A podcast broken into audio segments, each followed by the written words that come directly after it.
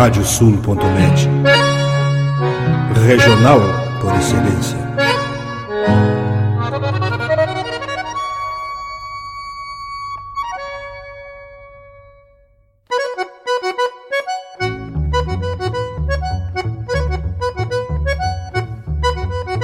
Está aberta a porteira, nem se preocupe em fechá-la. Recorra do plano à várzea, palmo a palmo da hacienda. Não há de curar bicheira, nem recrutar manada, porque se fez cimarrona e mais crioula. Radiosul.net para bebedouro das almas.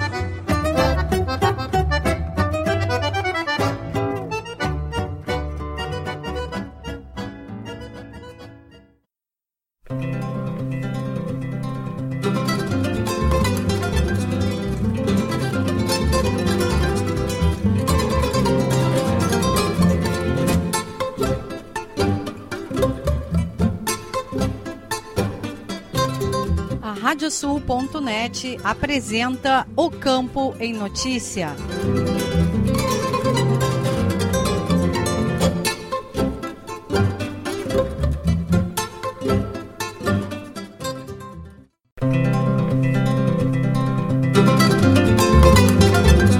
Olá, eu sou Rejane Costa, estamos começando o programa O Campo em Notícia. Vamos trazer neste espaço o resumo da semana com os fatos mais importantes para quem vive no campo e para quem quer estar atualizado com os acontecimentos rurais.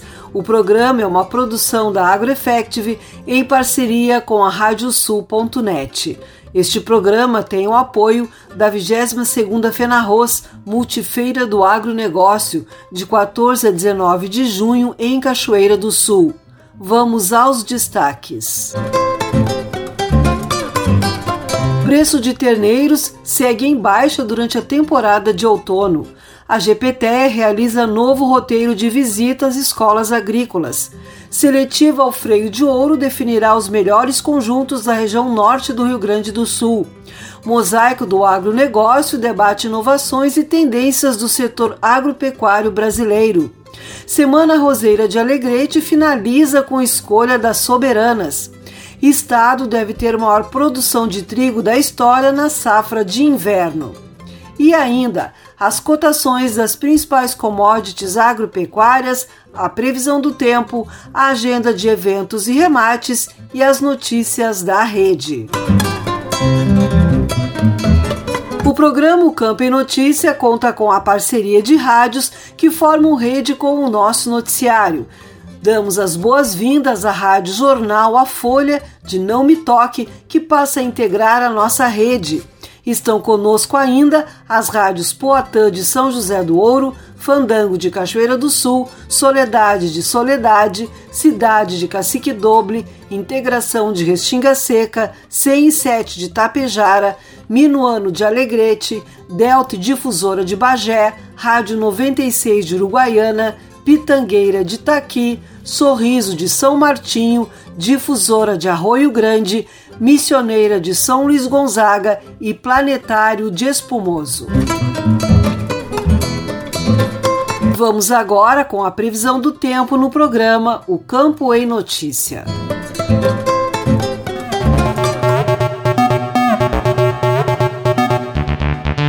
A próxima semana terá frio e geadas no Rio Grande do Sul. No sábado e no domingo, a presença do ar seco e frio manterá o tempo firme e as temperaturas baixas, com mínimas negativas em algumas áreas e formação de geadas na maioria das regiões. Na segunda e na terça-feira, o tempo firme e frio seguirá predominando em todo o estado e ainda ocorrerão geadas no Planalto, Serra do Nordeste e nos campos de cima da serra. Na quarta-feira, o tempo seco vai predominar, mas o frio perderá intensidade e as temperaturas terão uma ligeira elevação. No decorrer do dia, a aproximação de uma área de baixa pressão vai aumentar a nebulosidade e poderão ocorrer pancadas de chuva na fronteira oeste na campanha. Os volumes de chuva previstos são baixos e deverão ser inferiores a 5 milímetros na maioria das regiões. Somente no norte no extremo sul poderão ocorrer totais próximos de 10 milímetros em alguns municípios. Vamos agora com o resumo das notícias agrícolas desta semana.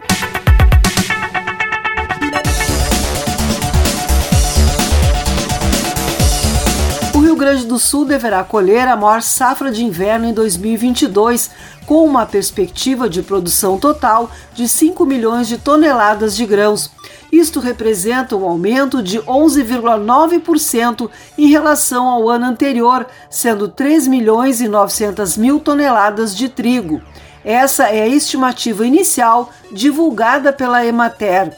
Segundo o diretor técnico da Emater, Alencar Ruggeri, que fez a apresentação dos dados, apesar do trigo também ter a maior safra desde 2011, com um aumento estimado de 12,53% na produção e acréscimo de 15,04% na área cultivada, com 1 milhão e 400 mil hectares, pela tendência, a produtividade média deve ficar 2,17% menor com 2.820 toneladas por hectare. A safra brasileira de grãos 2021-2022 se encaminha para a conclusão e a expectativa da Companhia Nacional de Abastecimento, a CONAB, é de um novo recorde, com uma produção estimada em 271 milhões e 300 mil toneladas. O volume representa um incremento de 6,2% sobre a temporada anterior, o que significa cerca de 15 milhões e 800 mil toneladas. Na atual temporada, o destaque fica para a recuperação de 32,3% na produção de milho. Com uma produção estável na primeira safra do cereal, próximo a 24 milhões e 800 mil toneladas, a segunda safra do grão tende a registrar uma elevação de aproximadamente 45% se comparada com o ciclo anterior, chegando a 88 milhões de toneladas. A GPT realiza novo roteiro de visita às escolas agrícolas. A entidade também visitou atividades relacionadas à agricultura familiar e busca fomentar investimentos na região. Nestor Tipa Júnior. A Associação Gaúcha de Professores Técnicos de Ensino Agrícola, a GPTEA, continuou agora em junho o seu roteiro de visitas às escolas agrícolas e instituições parceiras iniciado neste ano o presidente da entidade, Fritz Roloff, esteve no município de Caçapava do Sul, na escola estadual Dr. Rubens da Rosa Guedes, onde conversou com professores e vivenciou as atividades realizadas pela instituição de ensino. Na sequência, foi a vez da Escola Estadual de Educação Profissional Dom Pedrito, na cidade de Dom Pedrito. Além de dialogar com os associados da GPT e divulgar as ações da entidade, Roloff participou de um seminário de educação realizado no CTG do município, onde falou sobre a nova Base Nacional Comum Curricular, a BNCC, e os impactos no novo ensino médio e na educação profissional. A viagem teve seguimento até a Minas do Camaquã para visitar atividades ligadas à agricultura familiar. Roloff destaca a produção de hortaliças e uma pequena propriedade de 2 hectares. Uma família mostra de que é possível exercer a agricultura familiar em pequena propriedade e gerar boa renda, desde que para isso as pessoas se qualifiquem, busquem o conhecimento e tentem ali incorporar novas tecnologias. Conforme o presidente da GPTEA, a associação tem interesse em fomentar investimentos e apoiar mais cursos de qualificação profissional em Minas do Camaquã. Segundo ele, naquela área surge um novo nicho de produção agrícola, que são as oliveiras, a noz pecan e as videiras. Para o Campo e Notícia, Nestor Tipa Júnior. Obrigada, Nestor. O total das contratações de crédito rural na atual safra de julho de 2021 até maio deste ano alcançou 252 bilhões e 460 milhões de reais. O número representa um aumento de 18% em relação ao mesmo período da safra passada e supera o que foi disponibilizado para a atual safra por ocasião do anúncio em junho de 2021 de 251 bilhões e 200 milhões de reais. Segundo o Ministério da Agricultura, isso ocorreu porque no decorrer do ano safra, a disponibilidade de recursos e concessão de financiamentos nas fontes livres e controladas, mas não equalizadas, superaram as expectativas. O fato de os financiamentos de custeio com recursos subvencionados no âmbito do Pronaf não terem sido suspensos possibilitou o aumento de 41% no total das contratações de custeio dos produtores familiares, se situando em 22 bilhões e 580 milhões de reais. Faltando poucos dias para o início da FENARROS Multifeira do Agronegócio, que acontecerá de 14 a 19 de junho em Cachoeira do Sul, a comissão executiva dessa edição confirma que toda a feira foi comercializada com mais de 80 espaços no primeiro andar do pavilhão principal, com expositores focados em negócios rurais e comércio em geral. O segundo andar também conta com mais de 50 estandes preenchidos com agricultura familiar e órgãos oficiais voltados à agricultura do Rio Grande do Sul.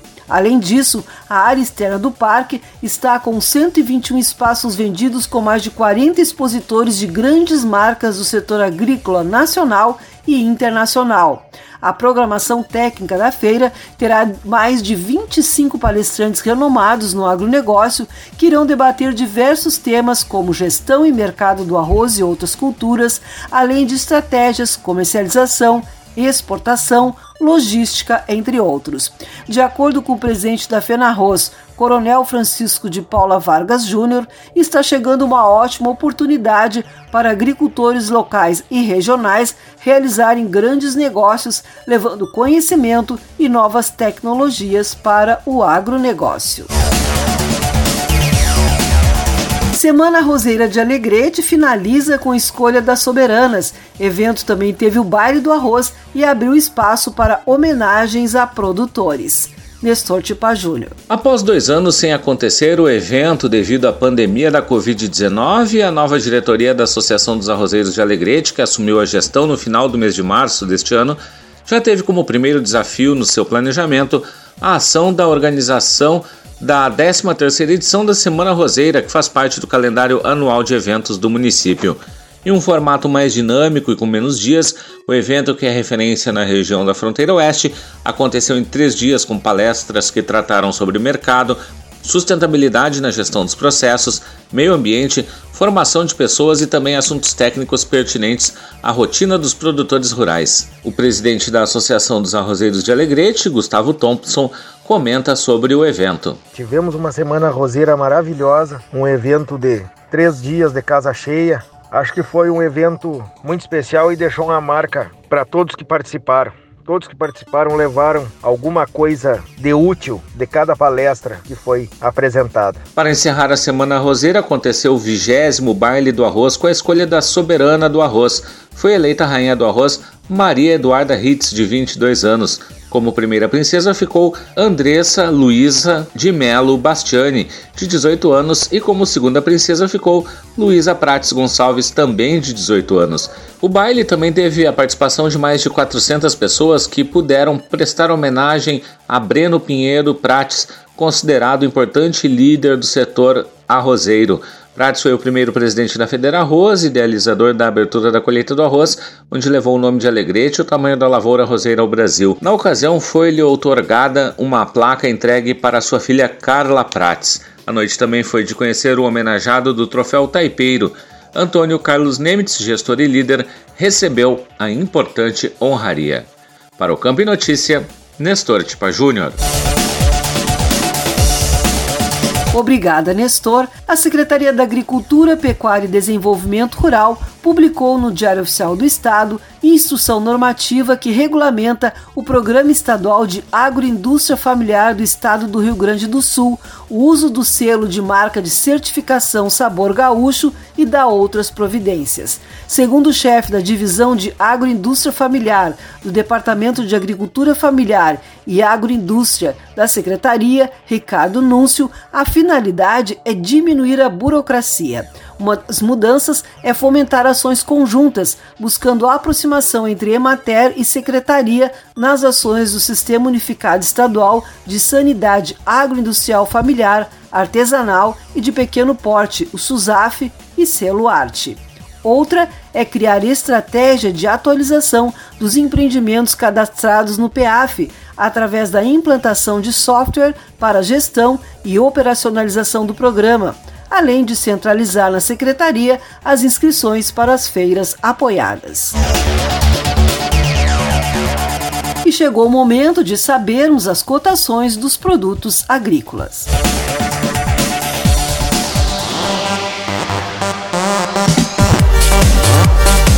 Os números são de Emater do Rio Grande do Sul. Arroz em casca, preço médio de R$ 69,70 a saca de 50 quilos. Feijão, preço médio de R$ 236,36 a saca de 60 quilos. Milho, preço médio de R$ 84,11 a saca de 60 quilos.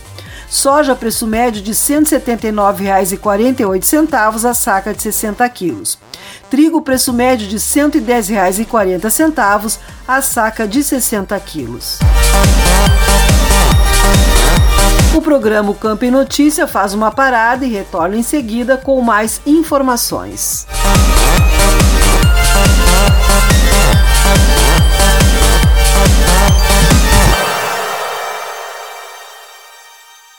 Canta, canta, minhas chilenas, chacoalha no mas teus guiso.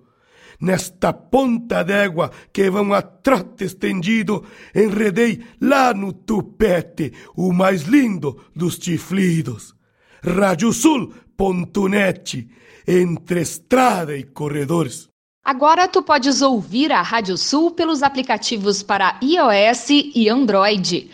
Basta procurar na Apple Store ou na Play Store e fazer o download dos nossos aplicativos específicos para o teu sistema. Radiosul.net, regional por excelência.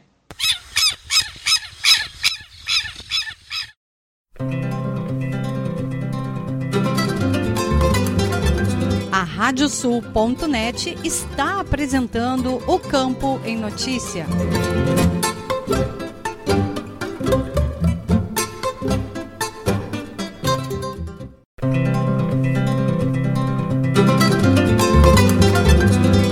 Estamos de volta com o programa Campo em Notícia, uma produção da AgroEffective em parceria com a Radiosul.net.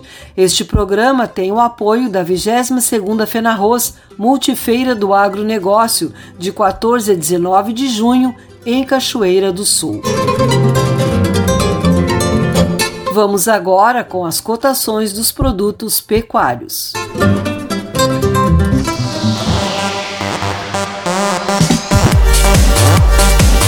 Os números são de Mater do Rio Grande do Sul. Boi para abate, preço médio de R$ 11,13 o quilo vivo. Cordeiro para abate, preço médio de R$ 9,47 o quilo vivo. Suíno tipo carne, preço médio de R$ 5,28 o quilo vivo. A vaca para abate, preço médio de R$ 10,15 o quilo vivo.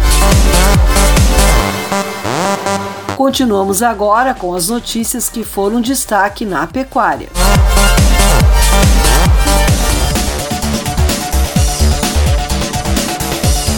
Preço de terneiros segue em baixa durante a temporada de outono.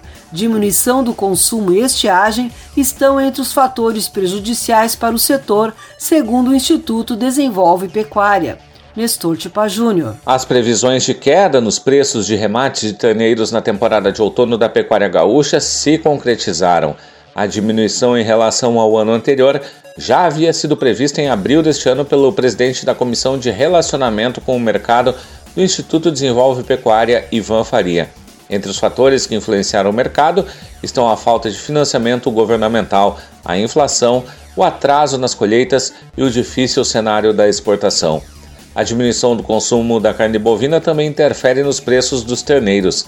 Entre maio de 2021 e maio de 2022, a inflação da carne foi de 12,2%, segundo o índice IPCA 15 do IBGE. Conforme Ivan Faria, este cenário deve se manter. O maior demandante de gado vivo, que é a Turquia, também sofre com os efeitos da pandemia, né? está com a economia ainda bastante comprometido. As vendas para outros estados confirmaram a tendência de não acontecerem pela similaridade de preços lá, e alta incidência de impostos a recolher sobre os animais e fretes. Não vemos mudança de cenário no curto prazo, a não ser que algo totalmente imprevisto venha acontecer, o que não é improvável nesses dias que vivemos. As exportações entre estados seguem paradas devido à similaridade de preços nas localidades e à alta incidência de impostos sobre animais e fretes, o que desencoraja os compradores. A descapitalização e a falta de custeios do Plano Safra 2021-2022 também afetam o cenário, além do aumento das taxas de juro da cédula do Produto Rural, a CPR.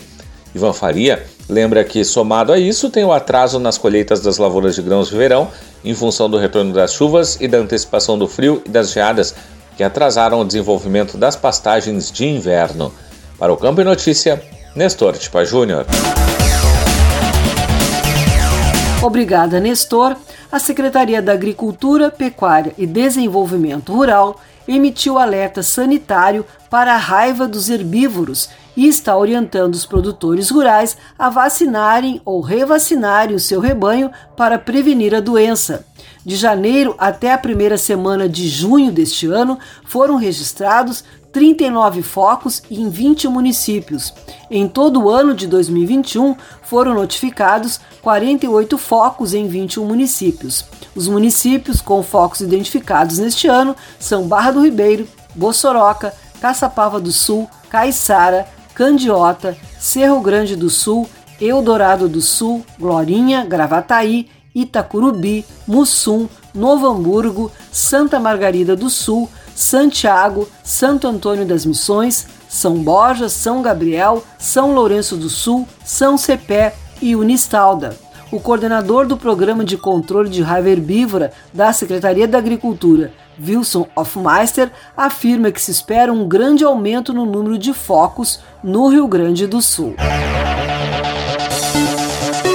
O programa Sentinela da Secretaria da Agricultura, Pecuária e Desenvolvimento Rural passou pela primeira supervisão do Ministério da Agricultura na última semana de maio. O objetivo do mapa é verificar se o programa está sendo eficiente na vigilância e fiscalização das fronteiras. De acordo com Gilson Evangelista de Souza, auditor fiscal federal agropecuário do mapa, as avaliações dos postos fixos e procedimentos realizados nos estados que compõem a zona livre de febre aftosa sem vacinação no âmbito do Programa Nacional de Vigilância para a Febre Aftosa são essenciais para a manutenção das estruturas de fiscalização nos limites das zonas livres de febre aftosa no país. Este monitoramento pelo mapa, segundo ele, é fundamental para a manutenção do status sanitário atual junto à Organização Mundial de Saúde Animal. Resultado da temporada de outono da pecuária gaúcha confirma a previsão de queda nos preços feita pela Trajano Silva Remates. Valores caíram 10% nas vendas do período. E é da risco. Os remates do primeiro semestre do ano, principalmente aqueles que foram realizados na temporada de outono, demonstraram que a conjuntura econômica, a guerra na Ucrânia e a seca que assolou os produtores no verão afetaram o preço do gado no país. A baixa foi de 10%, estimada no começo da temporada. Quem avaliou o desempenho do mercado foi o diretor da Trajano Silva Remates, Marcelo Silva Segundo o leiloeiro, o percentual de queda, estimado ainda no começo da temporada, pôde ser verificado através do resultado dos cerca de 200 remates realizados de janeiro até maio. A nossa previsão se confirmou que teríamos um outono com uma variação negativa em torno de 10% no gado de corte nesses remates de gado de corte ou gado geral, como são chamados aqui no Rio Grande do Sul. Mas estamos otimistas no que se refere à primavera, porque já se vislumbra um panorama muito melhor no cenário gaúcho e nacional como um todo. Já com relação ao gado de alta genética, Marcelo Silva conta que o impacto não foi tão grande, de apenas 5%. Ele disse ainda que este tipo de gado sempre oferece liquidez e valorização maior. Para o Campo em Notícia, Ieda Risco. Obrigada, Ieda. Após o fim do prazo de avaliações de sobreano, o Pampa Plus Programa Oficial de Avaliação Genética da Associação Brasileira de Hereford e Braford, a BHB, superou o número de avaliações enviadas em 2021, registrando mais de 8 mil animais avaliados entre fêmeas e machos a coordenadora do programa pela BHB e superintendente do registro genealógico, Natasha Lutjohan, destacou que anualmente novos animais são incorporados ao programa e que este ano superou em 18% o ano de 2021 em número de avaliação de sobreano. A avaliação de sobreano, ou também conhecida como pós-desmame, é a segunda etapa de avaliação do Pampa Plus que, junto com a primeira etapa, a desmama, e as análises de parentesco, gera os valores genéticos para cada característica, indicando assim ao criador quais as vantagens obtidas em usar determinado reprodutor ou matriz.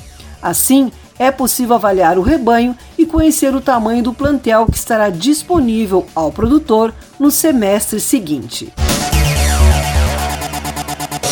Três passaportes realizadas em três regiões brasileiras classificaram mais 24 exemplares da raça crioula no último final de semana para a Nacional da Morfologia. No Rio Grande do Sul, em São Gabriel, o destaque ficou por conta da égua Gap Negrita, da estância Gap São Pedro de Uruguaiana, como grande campeã e melhor exemplar da raça. Nos machos, o grande campeão foi Quartzo da Taimã, da cabanha Taimã de Santa Rosa.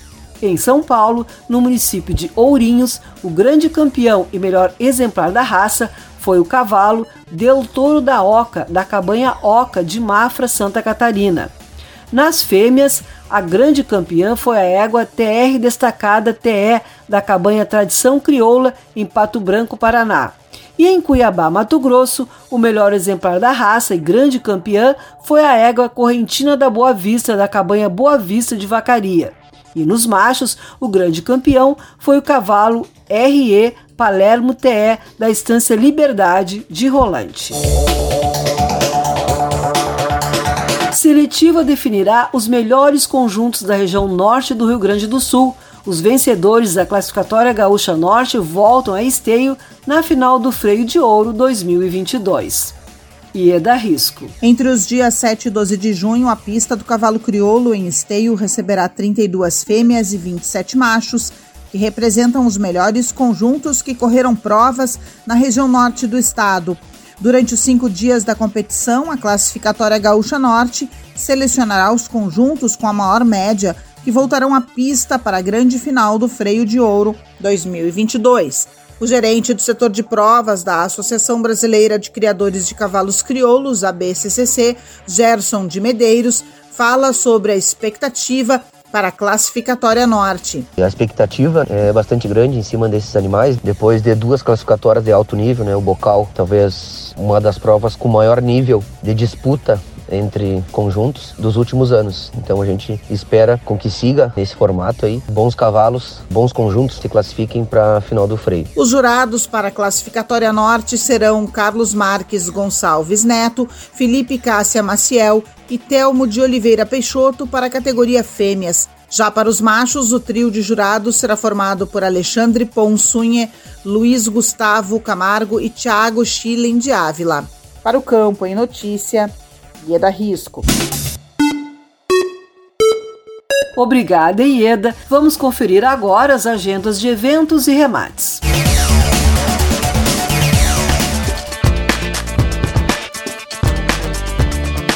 Os remates chegam com Leôncio Severo. É contigo, Leôncio. Olá, Rejane. Neste sábado, 15h30, o tradicional remate da Abascal remates em Lavras do Sul, no Sindicato Rural de Lavras do Sul, com transmissão pelo Lance Rural às 15h30, no sábado, o tradicional remate da Abascal Remates. Nesta segunda, dia 13, temos o leilão virtual da cabanha Bom Retiro. 26 lotes de exemplares da raça crioula, o evento que terá no martelo Gonçalo Silva Remates, começa às 8h30 da noite no canal da Leiloeira do YouTube. Informações gsremates.com.br. E nesta terça-feira, dia 14 de junho, acontece o leilão virtual da Santa Angélica em pista. 36 lotes de exemplares da raça crioula. O remate a cargo da Trajano Silva Remates inicia às 8 da noite pela Trajano Web no YouTube. Informações em trajanosilva.com.br. Obrigada, Leôncio. E a agenda de eventos chega agora com Vitória Pimentel. Tudo bem, Vitória? Olá, Regiane. As inscrições gratuitas para o processo seletivo da próxima turma de mestrado do Programa de Pós-Graduação em Saúde Animal da Secretaria da Agricultura, Pecuária e Desenvolvimento Rural estarão abertas de 13 de junho até 8 de julho no site da Secretaria. São oferecidas 12 vagas, divididas em quatro áreas de atuação: microbiologia, vetores e doenças vetoriais, saúde das aves e fisiopatologia e epidemiologia. O início das aulas será em agosto ou setembro, em data a ser definida. As aulas ocorrerão no Centro Estadual de Diagnóstico e Pesquisa em Saúde Animal, Desidério Finamor. O processo seletivo consistirá em entrevista técnica, na qual serão avaliadas as motivações do candidato para a atividade de investigação científica, incluindo a carta de intenções solicitada no momento da inscrição. Também será avaliado o currículo Lattes e a experiência profissional acadêmica na área de pesquisa científica, além da interpretação e compreensão do texto técnico científico em inglês e adequação do perfil do candidato às propostas de projeto de pesquisa a serem desenvolvidos no mestrado. Para o programa Campo e Notícia, Vitória Pimentel. Obrigada, Vitória. O programa Campo e Notícia vai para mais um intervalo e retorna em seguida.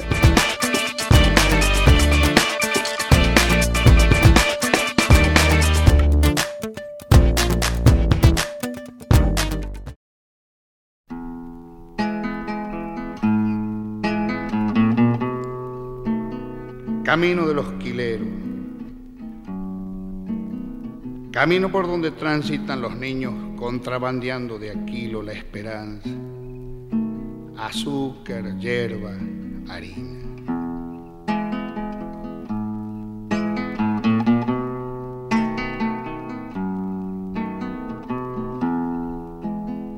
Hay un camino en mi tierra del pobre que va por pan, camino de los quileros por las sierras de Asegúa. Tal vez sin ser bien vaquiano, cualquiera lo ha de encontrar, pues tiene el pecho de piedra pero el corazón de pan.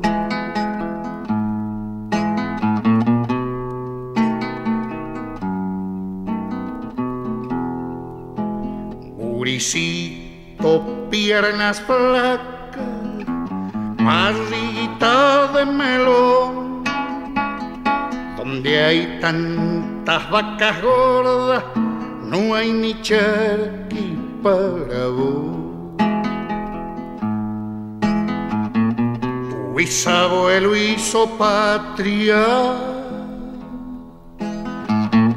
Tu abuelo fue servidor, tu padre carne una oveja y está preso por ladrón.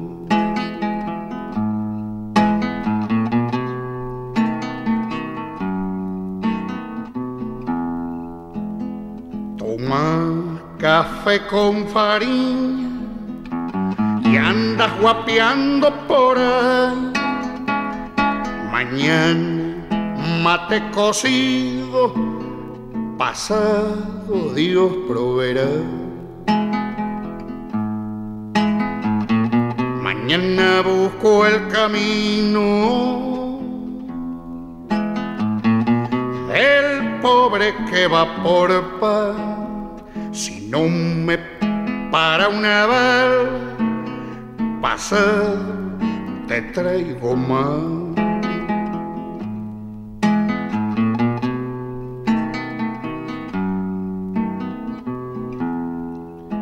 Hierba caña, rapadura y un rollo en nomás. Los pobres contrabandían agata para remediar.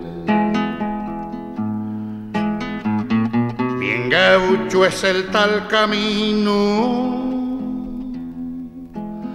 pero duro es de pelar. Camino de los quiles por la sierra de Asegúa. Camino de los quileros por la sierra de Asegúa. Camino de los quileros por la sierra de Asegúa.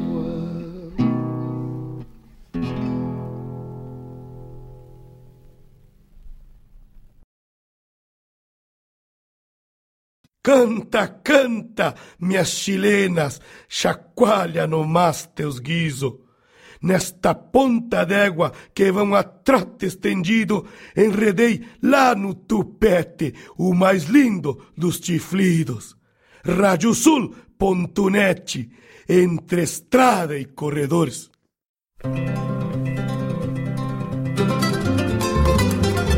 A Radiosul.net está apresentando o Campo em Notícia.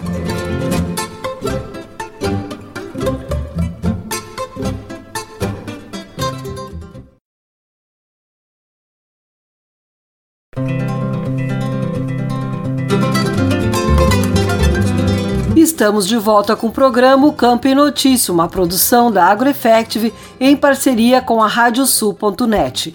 Este programa tem o apoio da 22ª FENARROS, Multifeira do Agronegócio, de 14 a 19 de junho em Cachoeira do Sul.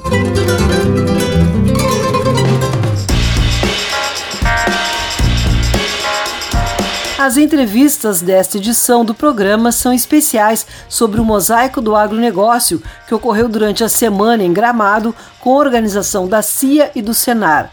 Vamos conferir a conversa de Nestor Tipa Júnior com o superintendente do Senar do Rio Grande do Sul, Eduardo Condorelli. Nós vamos conversar agora aqui no programa Campo Notícia com o superintendente do Senar do Rio Grande do Sul, Eduardo Condorelli. Eduardo, prazer tê-lo aqui conosco no programa. Privilégio, Nestor, e a todos do Campo de Notícias estar aí falando com vocês nesse momento. Bom, a gente aqui, uh, mais um mosaico do agronegócio e o Senar pela primeira vez integrando junto com a CIA dentro da organização do evento. Que avaliação que dá para se fazer da, do evento como um todo? Olha, no primeiro momento, a análise prévia de que supera as nossas expectativas. O Senar do Rio Grande do Sul, desde 2019, vem alterando a sua forma de se apresentar à sociedade, né, trazendo uma série de inovações e, lamentavelmente, pela pandemia, acabamos tendo que postergar a nossa entrada nos grandes eventos de capacitação, como seminários, congressos, workshops e, obviamente, acabamos conseguindo fazer isso agora em 2022. É, tivemos eventos junto com a Embaixada da Nova Zelândia, recentemente em Passo Fundo, é, estamos integrados na realização dos, dos seminários do programa Duas Safras e já tínhamos planejado desde a Expo Inter do ano passado esta, este, essa parceria junto com a CIA, um Serviço de Inteligência Agropecuária, para que pudéssemos realizar em conjunto esta etapa do, do mosaico que acabou ficando postergada de 2020 também em função da pandemia para cá. Bom, a gente viu, né, durante as palestras, muitas questões técnicas, inclusive com exemplos do, de um trabalho muito interessante que o cenário vem fazendo, que é o de assistência técnica e gerencial, né? É, nós temos essa, essa percepção, né, até porque todos nós que estamos na direção somos produtores rurais, juntamente com o nosso conselho, com a nossa Federação da Agricultura, é, e que efetivamente é, há sim a necessidade da capacitação do, do, produtor e do trabalhador rural, e isso nós fizemos há quase 30 anos com muita galhardia, muito bom resultado. Mas há também a necessidade de conhecer o dia a dia da propriedade, de cada uma das propriedades rurais que nós temos no estado do Rio Grande do Sul e no Brasil e para que efetivamente possamos customizar, termos produtos específicos para os problemas de cada um. E assistência técnica e gerencial, as ações de assistência técnica e gerencial se revestem desta possibilidade. Nós passamos a conhecer ainda melhor os nossos produtores rurais, as suas dificuldades e mais do que isso, a partir deste conhecimento individualmente, propriedade por propriedade, criar um vínculo com o produtor ainda mais íntimo, até mesmo de conhecer as suas amarguras pessoais e colaborar no contexto geral do negócio para que a sua família tenha sucesso na condução do seu empreendimento comercial, ou seja, da sua propriedade rural. Bom, entrando em um pouquinho em outros assuntos, falaste também ali do Duas Safras, né? Que é um programa muito importante que pretende uh, alavancar a produtividade do Rio Grande do Sul. Como é que tem sido esse início desse, de, desse processo, juntamente com o trabalho com outras entidades também parceiras? Olha, o Duas Safras, uma, uma, um programa Duas Safras, uma ação que se dispõe a, a colaborar com uma alteração significativa no padrão social e econômico do estado do Rio Grande do Sul. Nós estamos diante de uma oportunidade ímpar na história do estado. Rio Grande do Sul, por muitas vezes na sua história, abdicou das suas possibilidades, das suas oportunidades, e nós acabamos entrando ao longo do tempo em uma espiral de declínio da qualidade social e econômica do, Rio, do nossa população.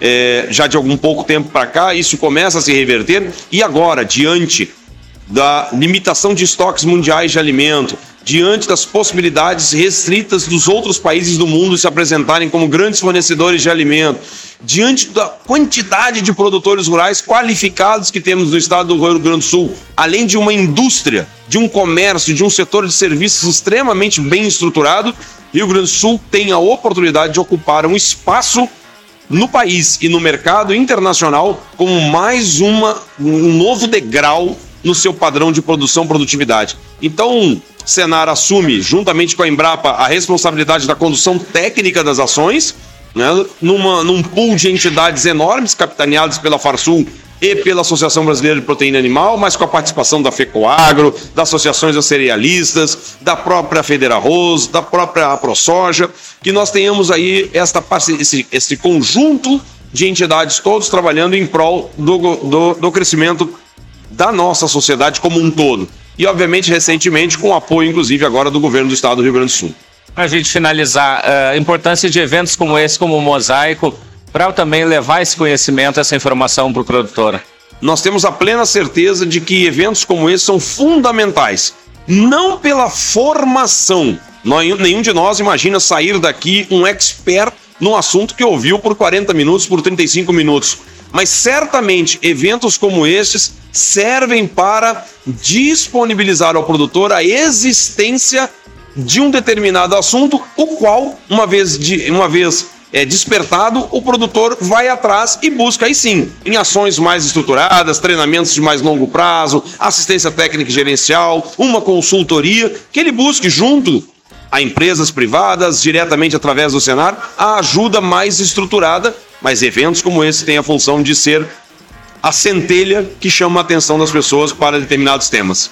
Grelli, muito obrigado e parabéns mais uma vez pelo trabalho desenvolvido no cenário aí de toda a equipe. Muito obrigado pelas suas palavras, eu que parabenizo o teu trabalho aí pela pujança e a velocidade com que a coisa está evoluindo. Muito obrigado. Obrigada, Nestor. Vamos trazer o giro de notícias pelas rádios parceiros do programa O Campo em Notícia.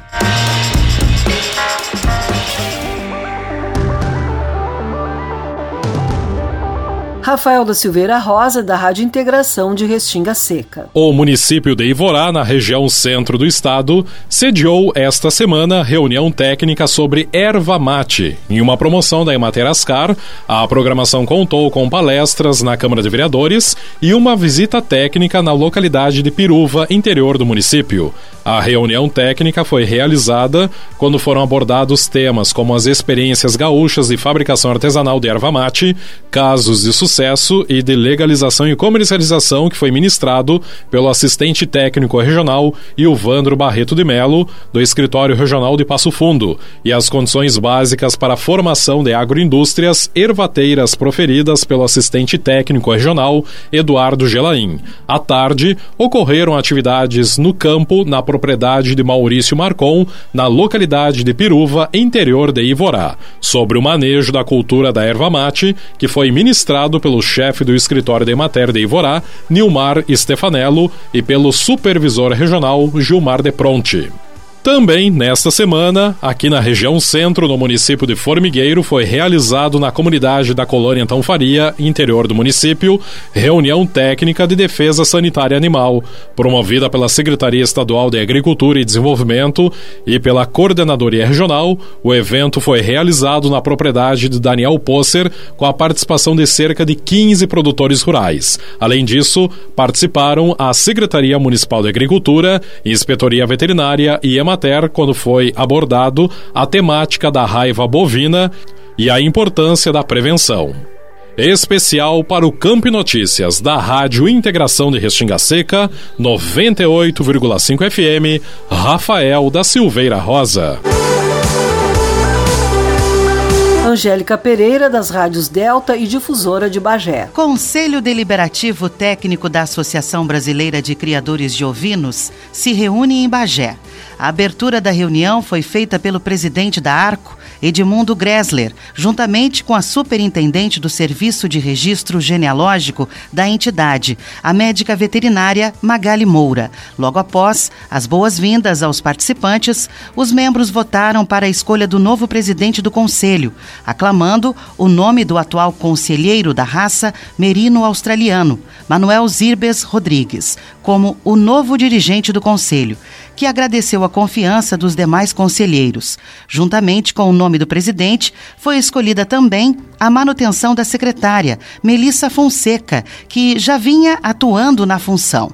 Após a votação, seguiu-se a pauta do dia, discutindo e votando demandas das associações de criadores de Santa Inês, Dorper e White Dorper e ovinos naturalmente coloridos. De Bagé, para o Campo em Notícia, falou Angélica Pereira.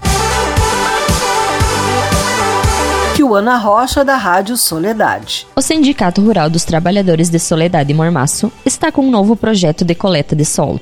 O objetivo da equipe técnica do sindicato é a realização de um treinamento para os agricultores com técnicas e dicas de como coletar o solo para análise de forma correta. A análise de solo é uma técnica fundamental para qualquer área de plantio. O engenheiro agrônomo Romeu Scipione fala mais sobre esta iniciativa. O Sindicato dos Trabalhadores Rurais de Soledade e Mormaços tem se voltado à assistência técnica aos produtores. Afinal, os produtores que fazem todo o trabalho junto às suas propriedades precisam de melhoria em seus conhecimentos. Esse treinamento em grupo está sendo coordenado pelos diretores de cada região que compõe o sindicato. Estamos realizando treinamento aos produtores para a coleta das amostras de solo para serem enviadas aos laboratórios. Cipione ressalta o percentual de perca dos agricultores na nossa região, devido às mudanças dos fatores climáticos que viemos enfrentando. Uma média de produtividade aí gerando em torno de 25 a 30 sacos por hectare, onde a média de soledade gira em torno de 57 sacos por hectare. Nós tivemos aí eh, uma perda de produtividade média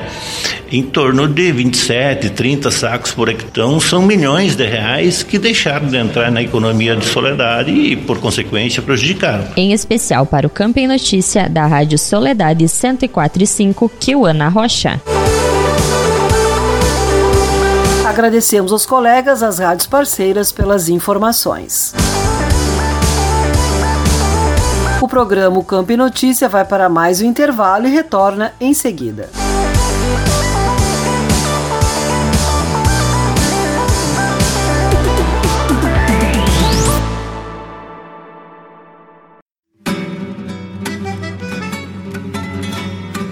Acompanhe todas as terças-feiras às 20 horas na radiosul.net, programa Cavalo Crioulo em Debate. Apoio. Parceria Leilões, Porto Martins Crioulos, Terra Sol Toyota, Caxias e Bento, Tinho Donadel Assessoria Equina, Cabanha Três Taipas, Celaria Uguim, Central de Reprodução Schmidt Gonzales e Fazenda Sarandi. Parceria JG Martini Fotografias.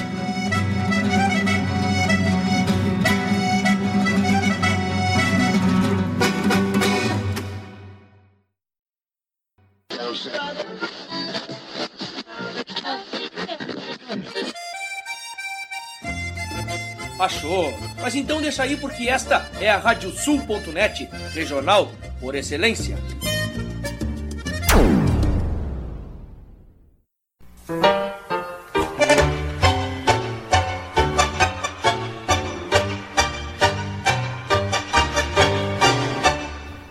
E para os ouvintes da Radiosul.net, aqui Fábio Verardi, te convidando para quinta-feira, às 10 da noite, para curtir o programa Tangos. Curiosidades, colunas especiais e claro, né, o melhor do tango mundial de todos os tempos, com a parceria aqui e a companhia de muitos e muitos ouvintes que são apaixonados por esse ritmo. Tangos, quinta-feira, 10 da noite e reprise no domingo, às 8 da noite, comigo, Fábio Verardi.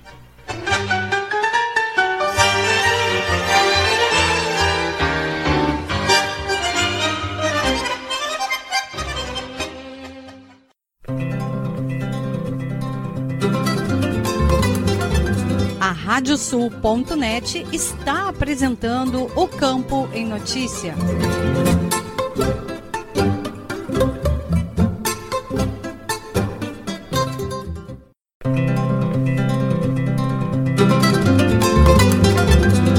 Estamos de volta com o programa O Campo em Notícia, uma produção da AgroEffect em parceria com a Radiosul.net. Este programa tem o apoio da 22ª FENARROS Multifeira do Agronegócio, de 14 a 19 de junho em Cachoeira do Sul.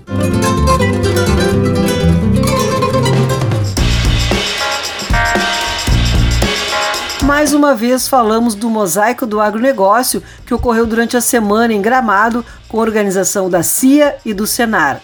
Agora, Ieda Risco fala com o diretor executivo da CIA, Bruno Pereira Quadros. Vamos conversar agora com Bruno Pereira Quadros, diretor executivo da CIA, sobre o mosaico do agronegócio. Um evento que reuniu aí mais de 750 pessoas e especialistas de muitos setores que envolvem gestão de pessoas, pecuária e a lavoura brasileira. O que, que se pode falar desse evento?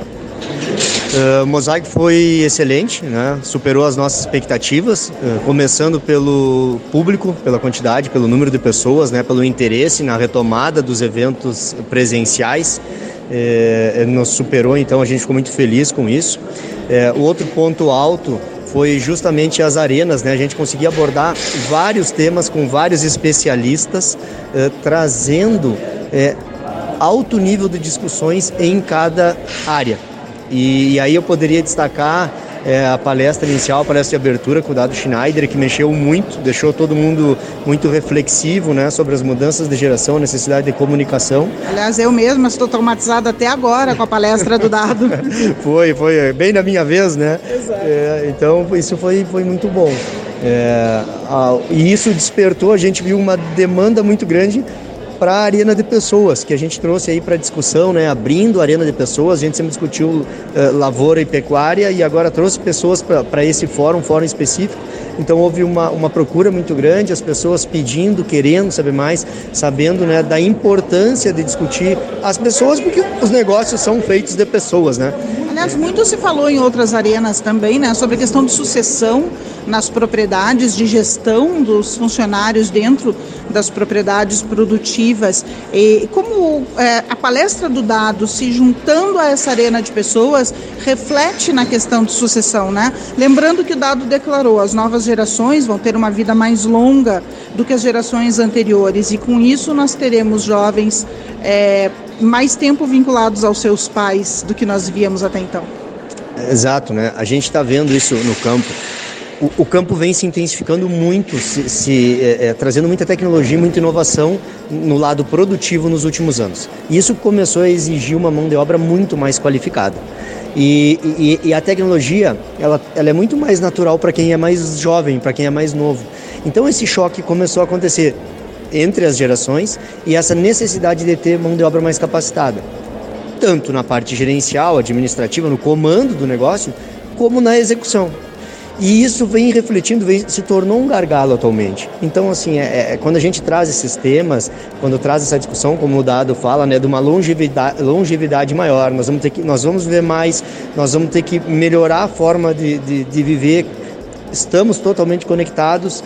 É, a gente teve um, um outro ponto para destacar aqui, um painel falando sobre tecnologia, né, onde a gente está falando em rastreabilidade, em botar colar, em ler o focinho do boi, em fazer avaliação uh, do animal que vai ficar doente Então a gente está elevando muito a régua e está precisando de gente cada, mais, cada vez mais capacitada, cada vez mais associação, é, pessoas assumindo. Imagina um jovem, né, é, que está assumindo uma propriedade familiar, está entrando, que agora não basta mais saber de somente de, de, de engordar, de produzir leite, de é, colher grão, mas tem que saber lidar com pessoas, tem que saber lidar com a inovação, com toda a tecnologia, trabalhar a gestão fazer trabalhar número, né, fazer com que o negócio dê resultado também. Então é, é, é, bastante coisa, né? E isso acaba mexendo com todo mundo. Alguns se assustam, outros aproveitam a oportunidade, né? E, e, e eu acho que é o grande ponto, a grande, grande chave, assim, a grande intenção do mosaico é ser o ponto de partida para a mudança. É dar essa incomodada em todo mundo, que todo mundo saia daqui incomodado, vá para casa refletindo é, o com o que ouviu aqui, como que pode levar e o que pode fazer no seu negócio. O público aqui tem uma faixa etária um pouco mais jovem do que muitos produtores que estão no campo nesse momento. São os filhos, são os sobrinhos, já é uma nova geração que está entrando. Esse choque de gerações, inclusive dentro da Arena Lavoura, um produtor comentou isso, que o pai ficou reticente na hora de fazer a integração pecuária-lavoura, porque a integração que ele via era milho e soja pronto e que o filho levou um tempo para convencer o pai, que agora o pai é parceiro. Se pode ver já diminuindo esse ato existente nas gerações dentro das propriedades? Eu entendo que sim. Eu acho que o agro nos últimos anos ele é, é um fator interessante. Muito se falou de êxodo, de êxodo rural. E nos últimos anos a gente está vendo a volta para o campo dos filhos que entenderam, que viram que o agro é pop, o agro é tech, que o agro é muito interessante, que o agro rentabiliza que o agro pode dar uma condição de vida muito boa e esses jovens estudaram, estudam e estão voltando para o campo, estão se apropriando disso. E, e, se apropriam por aonde? A gente vê muito essa caminhada. O, o, o jovem que vem para o agro, ele vem pegando gestão, é, informa, informática, tecnologias, tecnologias, números, alguma coisa de pessoas. Então ele vem por esse lado, por quê? Porque justamente esse, esse lado era o lado que o pai não olhava porque o pai estava focado em produzir produtores rurais na sua excelência. E ele entra com outro status também, né? Que é o de ser dono dessa tecnologia toda. Eles não, ele não está chegando lá como o filho do dono. É, é, para de ser só o filho do dono, né? Ele chega com algumas funções. Então é, a gente tem visto cada vez mais é, esses jovens fazendo a parte de gestão do negócio, a parte comercial, tanto de compra e venda. Totalmente mais conectados e mais ligados com, todos, com todo o ecossistema do agro. Né? E, e, os pais aí um pouco mais na retaguarda, na sabedoria, passando todo o conhecimento e deixando essa, esse protagonismo, essa frente, esse, esse, o tocar o negócio, fazer o negócio rodar para o jovem mesmo. A CIA está na ponta, está enxergando tudo isso muito de perto. O que, que a gente pode falar de futuro? Ele é muito longo ou ele é um futurinho aqui perto? Ah, eu entendo que o, o futuro é perto e eu acho que eu me arriscaria a dizer que é presente, a, a todo dia, a todo momento. A, no, a, nossa equipe é uma equipe jovem e a gente nota isso dentro de casa. Né? Então, a todo momento, a gente está sendo muito desafiado já dentro de casa e, e ver muito essa conexão acontecendo é, entre os nossos consultores com o campo e uma conexão nas gerações mais novas, é, produtores que a gente é, consegue conectar com o filho e muitas vezes não consegue conectar com o pai. Por quê? Porque tem muito do perfil do consultor já sendo um consultor mais novo. Em outras situações é o inverso. Então a gente está vendo, se preparando, trazendo muita tecnologia, estudando muito, trabalhando temas aí como a sustentabilidade, que a gente falou muito, muito, muito no Mosaico, trazendo esses temas para também né, para discussão, para que a gente possa fazer. A, a gente fala muito que a gente faz a tradução do que acontece na pesquisa, do que sai de mais novo para o campo. Então esse é muito do, do papel da CIA. Perfeito. Bruno Pereira Quadros, diretor técnico, diretor executivo da CIA. Agradeço a entrevista e principalmente a experiência de ter participado deste mosaico. Estava aí aguardando a pandemia para que pudesse realizar. Muito obrigada. Obrigado, obrigado. A gente esperou aí, estava ansioso, né? Vem desde 2020 tentando fazer e agora saiu e a gente está muito feliz pelo o sucesso do, do evento.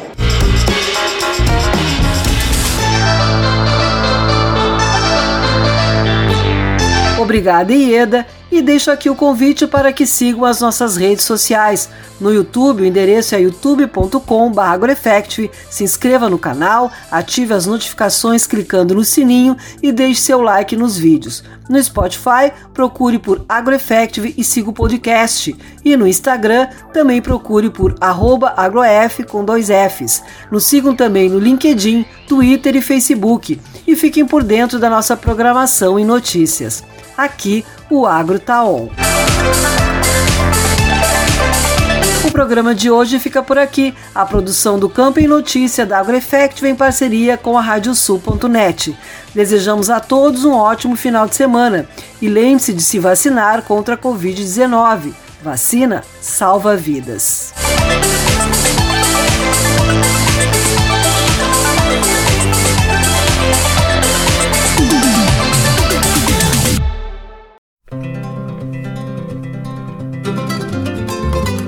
Radiosul.net apresentou O Campo em Notícia.